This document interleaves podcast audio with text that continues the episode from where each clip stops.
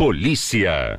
A Polícia Rodoviária Federal, a PRF de Irati, realizou duas apreensões sendo uma de cigarros contrabandeados e outra de drogas. O intervalo entre as duas situações foi pouco mais de 12 horas. A primeira ocorrência foi registrada na noite de segunda-feira por volta das 22h30 na BR-277 em Fernandes Pinheiro. Os policiais desconfiaram do nervosismo do condutor de um veículo Iveco Daily com placas de Foz do Iguaçu. O homem de 42 anos diz que desconhecia o que havia na carga. Por isso, os agentes solicitaram uma verificação da mercadoria. Aproximadamente 63 mil maços de cigarro de origem estrangeira e sem nota fiscal foram encontrados no compartimento de carga. O motorista foi encaminhado para a Polícia Federal. Já o veículo e a carga foram levados para a Receita Federal. Segundo a PRF, a carga apreendida está avaliada em 220 mil reais. Já no início da tarde de ontem, a PRF localizou 5 quilos de maconha na bagagem de uma passageira que estava em um ônibus que fazia a linha Campo Grande, no Mato Grosso do Sul, para Florianópolis, Santa Catarina. Ele foi abordado no quilômetro 254 da BR-277 em Irati. Ele se referindo ao ônibus, né? Esse ônibus foi abordado nesse quilômetro da rodovia. Inicialmente, a PRF foi acionada para verificar um furto de celular no ônibus. No momento que realizava buscas pelo aparelho e pelo autor do furto, os agentes encontraram uma mala com seis tabletes de maconha. A mulher tentou negar que era proprietária dos entorpecentes. No entanto, os policiais verificaram que o notebook da passageira estava ao lado dos tabletes de maconha. Depois de um determinado tempo, a mulher confessou que era proprietária da droga. A passageira foi detida e conduzida para a delegacia de Irati. Noticiário Geral. As unidades do mercado da família de Ponta Grossa voltaram a fazer a venda de leite após terem registrado falta de estoque do produto no mês passado. Conforme a prefeitura, o litro está sendo vendido a cinco reais e setenta e nove centavos. O limite é de uma caixa com 12 unidades para cada comprador. Ainda segundo a prefeitura, o abastecimento terá 100 100% da regularização até a segunda quinzena deste mês. À época, a administração, a administração pública afirmou que o problema aconteceu por conta da ausência de fornecedores diante do preço máximo ofertado. Em relação a outros produtos que também tiveram escassez, a prefeitura afirmou que papel higiênico e farinha de trigo estão em processo de regularização. O item de limpeza deve chegar nesta semana, enquanto que o alimento está previsto para os próximos 15 dias. As informações são do portal G1. Noticiário Local. A Expo Irati começa amanhã e segue até domingo no CT Villars. A Secretaria de Esportes e Lazer de Irati desenvolverá atividades artísticas e esportivas voltadas para o público infantil. Abre aspas. A ideia é que os pais levem seus filhos para a Expo Irati e que as crianças prestigiem, prestigiem o evento participando de brincadeiras e atividades voltadas para elas. Enquanto as crianças brincam em segurança com professores e monitores, os pais podem passear e aproveitar as outras atrações. Fecha aspas, explica o secretário municipal de Esportes e Lazer, André Denchuk, o Dedé. Os jogos para crianças e adolescentes acontecerão na pista de laço. Outras atividades e desafios esportivos serão realizados no estande da Secretaria de Esportes e Lazer. Não é necessário fazer inscrição antecipada para participar das atividades. Nos quatro dias do evento, as crianças poderão assistir aos personagens como Mickey, Minnie, Homem-Aranha, Batman, Capitão América, Mulher Maravilha, Branca de Neve, Cinderela e Frozen que estarão no CT Vililars animando a garotada. A programação é a seguinte: para amanhã, quinta-feira, as crianças e adolescentes podem participar de jogos de futebol de areia, das 14 às 17 horas, e tênis de mesa, das 14 às 16 horas. Na sexta-feira, haverá vôlei de areia, das 14 às 17 horas, tênis de mesa, das 14 às 16 e dança do estúdio com Isabela Prosec às 17h30. No sábado serão realizados jogos de tênis de mesa das 14 às 16 horas, futebol de areia das 14 às 17 horas, capoeira às 14 horas, desfile e apresentação da banda musical do Cachim, eh, Cachimbá às 17 horas e mágico às 16 horas. No domingo será realizado tênis de mesa das 14 às 16 horas, vôlei da areia das 14 às 16 é, das 14 às 17, capoeira às 15 horas, dança do estúdio com Isabela Prosec às 14 horas. O mágico se apresentará a partir de 15h30 e o desfile e apresentação da banda municipal do Pinhão às 16h30. Noticiário Estadual. Cerca de 200 mil doses de vacina contra a Covid-19 estão perto de vencer no Paraná, segundo a Secretaria de Estado de Sa da Saúde, a CESA. Em Maringá, são quase 20 mil doses. Em Foz do Iguaçu, cerca de 4.500 doses de vacina contra a Covid-19 venceram devido à baixa procura e precisaram ser descartadas. Ontem, mais 22 mortes por Covid-19 foram confirmadas no Paraná, além de 1.894 novos casos da doença. Em todo o estado, a validade das doses expira dentro dos próximos 15, eh, 30 dias. No caso de Maringá, os imunizantes vencem na sexta-feira. Se não forem aplicados, também serão descartados após a data. Abre aspas, esse levantamento é dinâmico e não indica necessariamente que esse montante chegará ao vencimento. A orientação dos municípios é de que realizem a busca ativa para ampliar a cobertura vacinal. Fecha aspas, disse a César. Segundo a Secretaria de Saúde de Maringá, as doses no município chegaram em 5 de julho, quando foram descongeladas. Na cidade, mais de 55 mil pessoas tomaram a terceira dose e a, a mais de, é, há mais de quatro meses. Então, por isso, já podem procurar as unidades de saúde para tomar a quarta dose. A médica infectologista Ana Gurgel explica a importância da quarta dose, especialmente para idosos e imunossuprimidos. Abre aspas, a quarta dose, a dose de reforço, aumenta até três vezes o poder de imunidade que a gente teve da primeira dose. Então, é de suma importância todos fazerem o reforço, principalmente idosos e imunossuprimidos, porque com o tempo eles vão perdendo o poder de resposta imunológica. Fecha aspas, explica a médica infectologista Ana Gurgel. As informações são do portal G1. Esporte. A Copa Libertadores da América, as quartas e final, jogos de ida. O primeiro confronto aconteceu ontem, um jogo entre dois times brasileiros. O Corinthians perdeu em casa para o Flamengo por 2 a 0. Hoje, às 21h30, tem Atlético Mineiro e Palmeiras. Esse jogo você pode acompanhar na Super Najuá na conexão com a Pai Querer de Londrina a partir das 21h15. Esporte. Pela Copa Sul-Americana, quartas de final, as partidas de ida. Ontem, o Nacional do Uruguai perdeu para o Atlético Goianense por 1 a 0. Hoje tem o confronto entre brasileiros, 19 e 15, o São Paulo recebe o Ceará. Campeonato Brasileiro da Segunda Divisão, 22 segunda rodada ontem, o Esporte e Criciúma ficaram no empate em 1 a 1. A situação dos times após esse empate, o Sport é o sexto colocado com 31 pontos. Já o Criciúma ocupa a oitava posição, a oitava posição com 29 pontos. Política. O Partido União Brasil confirmou ontem o nome do ex-juiz federal Sérgio Moro para a disputa ao Senado pelo Paraná. A convenção da sigla foi realizada no Espaço Torres, no Jardim Botânico, em Curitiba. Moro primeiro ensaiou uma candidatura à presidência da República pelo Podemos, mas acabou saindo da legenda atrás de uma estrutura partidária mais robusta no União Brasil, contudo, enfrentou resistência para se lançar ao Planalto. Na convenção, o advogado Luiz Felipe Cunha e o empresário Ricardo Guerra foram definidos, respectivamente, como primeiro e segundo suplente de Sérgio Moro. Em uma breve entrevista à imprensa ao chegar na convenção, Moro foi questionado sobre a situação do senador Álvaro Dias, do Podemos, seu ex-correligionário e agora potencial adversário nas urnas. Abre aspas, não está certo ainda que o Álvaro vai concorrer à reeleição. A gente respeita ele e se acontecer, a candidatura dele vai ser um debate no alto nível. A gente não tem mentira, fake news, golpe baixo. A gente tem que construir uma nova forma de fazer política. Ninguém entrou aqui para ganhar a qualquer custo. A gente quer ganhar a eleição, sim.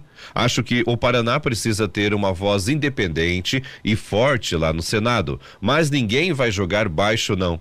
A gente não vai combater o crime infringindo a lei. Fecha aspas, disse Moro. Com 50 anos de idade, nascido em Maringá, onde estudou direito, Sérgio Moro concluiu mestrado e doutorado na Universidade Federal do Paraná em Direito Constitucional. Foi titular da 13ª Vara Federal de Curitiba, especializada em crimes financeiros e lavagem de dinheiro. Atuou em processos da Operação Lava Jato em primeira instância e se afastou do cargo de juiz federal em 2018, em novembro de 2018, para assumir o Ministério da Justiça e Segurança Pública na gestão do presidente Jair Bolsonaro do PL, com quem rompeu em abril de 2020. No Paraná, o União Brasil não terá nome próprio para o governo estadual. A sigla confirmou ontem o apoio à candidatura de reeleição de Ratinho Júnior do PSD. O secretário-chefe da Casa Civil na gestão Ratinho Júnior, João Carlos Ortega, do PSD, foi quem participou da conversão, como representante do candidato do Palácio Iguaçu. No último sábado, durante a convenção do PSD, Ratinho Júnior chegou a declarar seu, entre aspas, apoio pessoal à candidatura ao Senado do deputado federal Paulo Martins, do PL jogando um balde de água fria nos demais aliados que também estão de olho na cadeira hoje ocupada pelo Álvaro Dias. O ex-secretário-chefe da Casa Civil de Ratinho Júnior, o deputado estadual Guto Silva,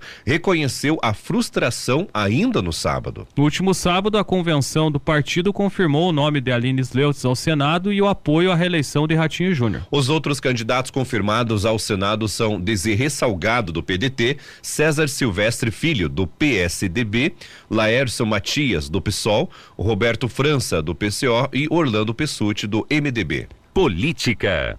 A Câmara aprovou ontem uma medida provisória que permite relações trabalhistas, trabalhistas alternativas durante o estado de calamidade pública decretado em âmbito nacional ou estadual e municipal reconhecidos pelo governo federal. Foram 249 votos favoráveis e 111 contrários. Ainda é necessário analisar seis destaques, ou seja, mudanças que podem alterar o texto. A medida provisória estabelece que, em caso de calamidade pública, poderão ser adotadas como alternativas o regime de teletrabalho, a antecipação de férias individuais, a concessão de férias coletivas, o aproveitamento e a antecipação de feriados, o banco de horas, e a suspensão da elegibilidade dos, dos recolhimentos do Fundo de Garantia de Tempo de Serviço, o FGTS.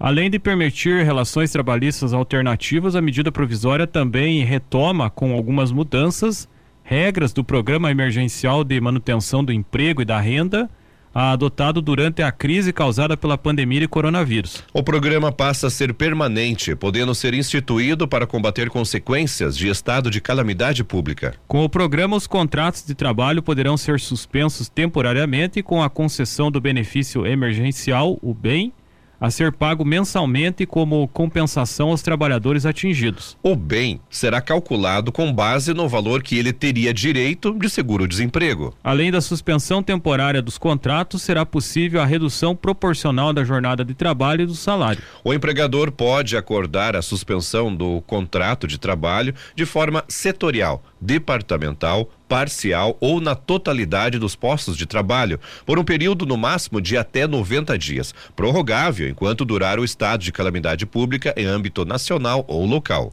De acordo com a medida provisória, o Ministério do Trabalho poderá suspender por até quatro meses os recolhimentos do FGTS nos estabelecimentos situados em municípios que estiver em estado de calamidade pública reconhecido pelo governo federal. Os depósitos do FGTS deverão ser retomados após o fim das medidas alternativas, em seis parcelas, sem incidência de juros, multas ou outros encargos. A medida abrange todos os setores, independentemente do regime tributário de adesão. As informações são do jornal Estadão Conteúdo. Noticiário Estadual. Uma família recebeu serragem no lugar do corpo de um natimorto após um parto de emergência em um hospital de Ponta Grossa. O caso é investigado pela Polícia Civil, que começou a colher depoimentos ontem. As imagens foram registradas pela tia do bebê quando ela e a avó na presença do serviço funerário, abriram um saco branco entregue pelo hospital. O caso aconteceu no sábado. De acordo com a família, a mãe estava no sexto mês da gestação, deixou a cidade de Imbaú, na região dos Campos Gerais, no sábado, para buscar atendimento no município de Ponta Grossa após complicações. Ela passou por um parto de emergência, mas a pequena Helena já nasceu sem vida. Por conta do abalo do casal de 18 e 19 anos, a avó e a tia paterna se responsabilizaram por organizar o sepultamento da criança. Elas foram até o hospital fazer a retirada do corpo do necrotério, mas estranharam o pacote branco totalmente lacrado. Abre aspas. A gente foi numa salinha do hospital que tinha três bercinhos e um pacote branco. Só que eu não vi nada. Achei que só tinha o berço, até achei que o pacote era o travesseirinho do bercinho. Estava o recepcionista e perguntei cadê o bebê. Ele olhou para mim e falou: "Você, mas você está achando que é grande o bebê?" E apontou com o dedo o pacote branco, tipo quadrado, bem lacrado. A polícia militar foi acionada e acompanhou o processo de retirada do corpo do local. Por nota, a Unimed, responsável pelo hospital, afirmou que, abre aspas, Equivocadamente, o corpo da recém-nascida não foi retirado do necrotério e permaneceu lá até o fim da tarde. Fecha aspas.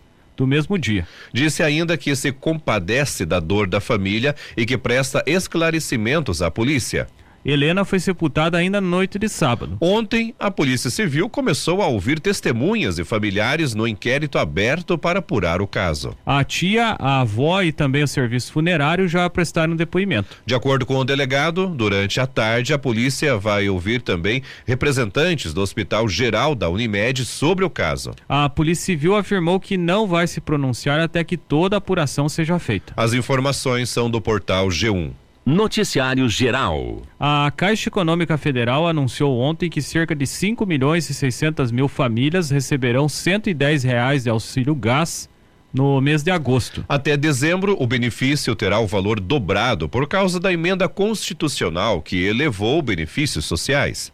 O pagamento ocorrerá de 9 a 22 de agosto com base no dígito final do número de inscrição social UNIS. As datas são as mesmas datas das parcelas do Auxílio Brasil, que teve o calendário de pagamento deste mês antecipado. Tradicionalmente, os dois benefícios são pagos nos últimos 10 dias úteis do mês sendo que o auxílio gás é bimestral, paga, pago a cada dois meses. Originalmente, a parcela de agosto seria paga entre os dias 18 e 31, mas foi antecipada. Com a emenda constitucional que elevou benefícios sociais, o auxílio gás teve o valor dobrado, equivalendo a 100% do valor médio do botijão de 13 quilos nas parcelas de agosto, outubro e dezembro. Em 2023, o benefício voltará a valer metade do preço médio do botijão. Só pode fazer parte do programa quem está incluído no Cadastro Único para Programas Sociais do Governo Federal, CAD Único, e tenha pelo menos um membro da família que receba o benefício de prestação continuada, o BPC. A lei que criou o programa definiu que a mulher responsável pela família terá preferência, assim como mulheres vítimas de violência doméstica. As informações são da Agência Brasil. Noticiário Geral. A Câmara dos Deputados aprovou ontem a medida provisória que cria um programa para a renovação da frota de veículos antigos usados no sistema de mobilidade e logística do país. A matéria segue para análise do Senado. Foram 297 votos favoráveis e 116 contrários. Batizada de Renovar, a proposta foi editada pelo governo federal em abril deste ano. Inclui veículos de transporte rodoviário de mercadorias, ônibus, micro-ônibus e implementos rodoviários. Segundo o texto, inicialmente poderão participar da iniciativa os caminhoneiros que trabalham no transporte autônomo de cargas. A proposta será custeada por recursos de multas da cidade da, da CID Combustíveis e do valor direcionado a pesquisas por parte das petroleiras. Segundo a medida provisória, entre os objetivos do programa está a retirada de circulação da frota no fim da vida útil, inovação e criação de novos modelos de negócios e melhoria da qualidade de vida dos profissionais do transporte. Pelo texto, caberá ao Conselho Nacional de Trânsito, o CONTRAN, definir procedimentos simplificados para a baixa definitiva de veículos classificados como sucata. A medida provisória prevê o perdão de alguns débitos dos bens cuja baixa definitiva de registro seja solicitada no âmbito do programa desde que sejam inferiores a cinco mil reais. O texto também autoriza o Banco Nacional de Desenvolvimento Econômico e Social, o BNDES, a criar linhas de crédito dirigidas aos participantes do Renovar. De acordo com dados da Secretaria Nacional de Trânsito do Ministério da Infraestrutura, há mais de 3,5 milhões de caminhões em circulação no, no, Brasil. E desse total, cerca de 26%, mais de 30 anos, tem mais de 30 anos de fabricação, o que já é considerado como o fim da vida útil do veículo. O relator incluiu no texto mudanças no Código de Trânsito Brasileiro para aumentar a segurança nas estradas do país. As informações são da Agência Brasil e da Agência Câmara de Notícias. Política. A Comissão de Constituição e Justiça da Assembleia Legislativa do Paraná aprovou ontem o projeto de lei de autoria do deputado Ricardo Arruda, do PL, que proíbe a ideologia de gênero nas escolas públicas e privadas no âmbito do estado do Paraná. O texto proíbe, abre aspas, a orientação sexual de cunho ideológico e seus derivados, a utilização da ideologia de gênero dentro ou fora da sala de aula ou em qualquer dependência da rede da instituição de ensino estadual.